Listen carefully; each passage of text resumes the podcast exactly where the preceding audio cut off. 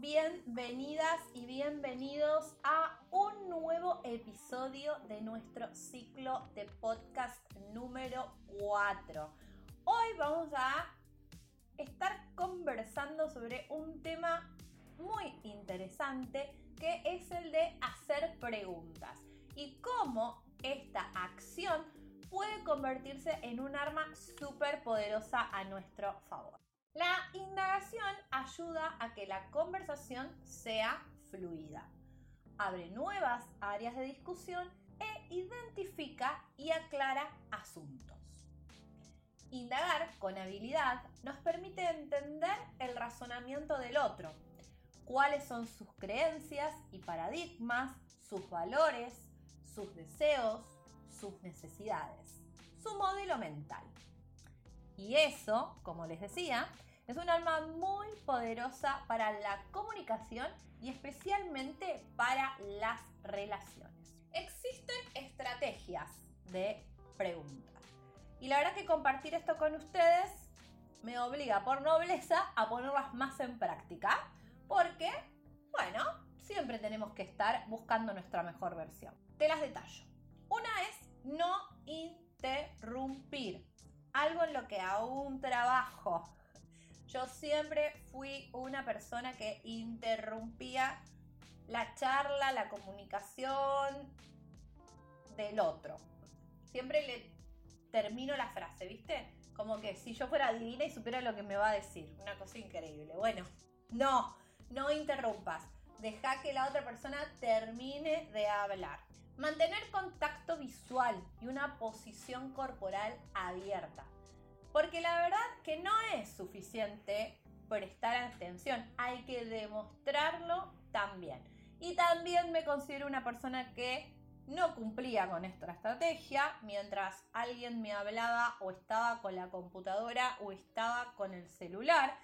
Me llevó mucho tiempo trabajar esta estrategia. Hoy, por suerte, la domino mucho mejor y ojalá que vos también puedas hacerlo. Usar parafraseos. Esto me encanta. Una gran manera de identificar si la conversación está siendo comprendida es parafrasear lo que nos está diciendo el otro. Y además de eso, le estás demostrando atención. Y ya tenés una gran parte de la batalla ganada. Orientar la conversación hacia el aprendizaje, haciendo preguntas abiertas. Las preguntas abiertas son aquellas preguntas que nos brindan mucha información, porque en general el interlocutor tiene que responder con una gran cantidad de vocabulario. Preguntar por las observaciones o datos que sustenten el razonamiento del otro. Esto sirve para verificar sus fundamentos y por supuesto de esta manera poder comprender su argumento. Indagar sobre sugerencias o recomendaciones ante distintas acciones. Darle la importancia a su opinión. Súper importante valorar la opinión del otro y pedirle recomendaciones o sugerencias. Y por sobre todo, cambiar el me dijiste por el yo escuché. O no sé, en la era de los chats por el yo leí. La verdad es que cambia totalmente el panorama y deja a nuestro locutor en Orbside. El objetivo de realizar buenas preguntas no es hacer que nuestro interlocutor se convierta en enemigo o se sienta presionado, sino justamente todo lo contrario, es que sea nuestro aliado, es traerlo para nuestro territorio, digámosle. Las buenas preguntas combaten hasta las conversaciones más tóxicas. ¿Quién no ha tenido conversaciones tóxicas con clientes o en relaciones personales o con situaciones en la vida cotidiana? Bueno, súper interesante. Las buenas preguntas combaten la conversación más tóxica. Usar la indagación productiva inclusive en situación de agresión es fundamental para transformarla en ayuda y así eliminar el ataque más tóxico. Estas técnicas sirven incluso para las negociaciones de todo tipo.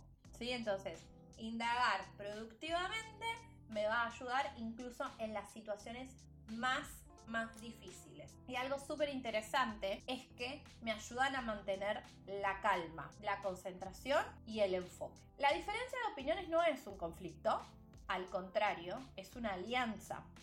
Más información yo obtengo del otro, más mi aliado lo convierto. Podemos usar, por ejemplo, la metáfora del tirón de las cuerdas. Si mi oponente está jalando del otro lado, y bueno, en vez de resistirse a ese jaleo, tráetelo para combos y vas a estar ganando. Existen algunos tipos de preguntas que nos van a servir a lo largo del el enfoque o el trabajo con estas estrategias.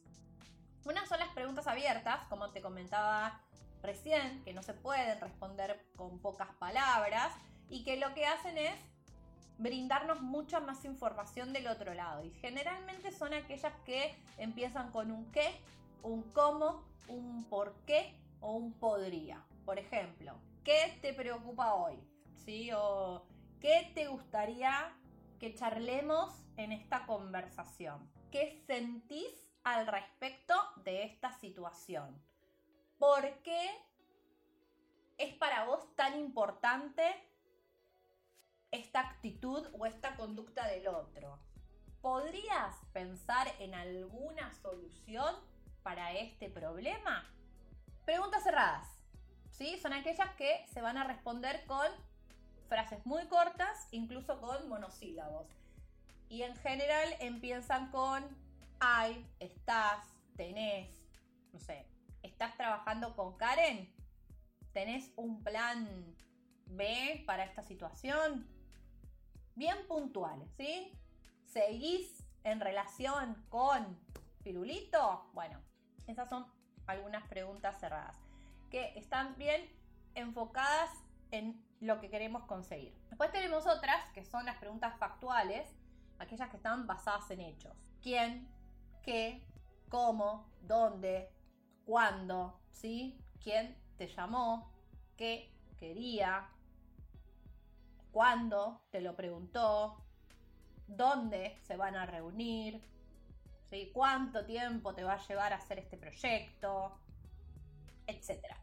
Otro tipo de preguntas que podemos usar son las contrafactuales, ¿sí? que son preguntas acerca de lo que uno desea, que puede ser en general un presente o también algo en el pasado. Y pueden ser muy útiles para entender la evolución de la persona en sí con la cual estás charlando. Por ejemplo, si es una persona que conoces hace mucho tiempo, ¿no? ¿Cómo se verían las cosas si todo fuera perfecto? ¿Cómo te sentirías entonces si este equipo de trabajo respondiera a tus indicaciones? ¿Qué pasaría si el cliente no estuviera de acuerdo con esta propuesta económica? Bueno, es decir, tenemos un hecho, pero puede existir un contra a ese hecho. Y ahí también vamos a ir viendo la evolución del otro. Algunas que, por ejemplo, pueden estar vinculadas con el pasado, pueden ser qué te hubiera gustado que pasara, cómo te hubieses gustado sentir, te hubiera gustado manejar la situación de otra manera, bueno, etc.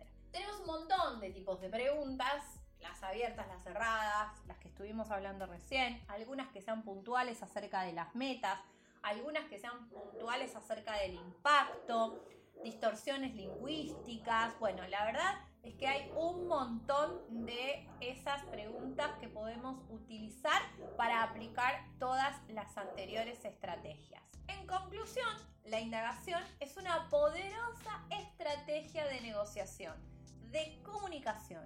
Es un arma para ganar batallas. Más información y conocimiento tengo de mi oponente, entre comillas, más fácil de transformarlo en mi aliado. Ni hablar de las preguntas desafiantes. Siempre gana la batalla aquel que deja en descubierto la realidad del otro. Y eso no tiene que ver con que queremos salir a combatir a cual persona se nos cruce en el camino y mucho menos tiene que ver con la soberbia.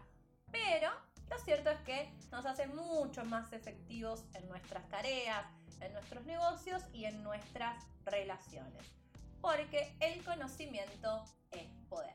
Muchas gracias, espero que te haya gustado este tema. Si conoces alguna otra estrategia, podés compartirla conmigo y por supuesto, acuérdate de escuchar los otros episodios y los que vendrán, por supuesto.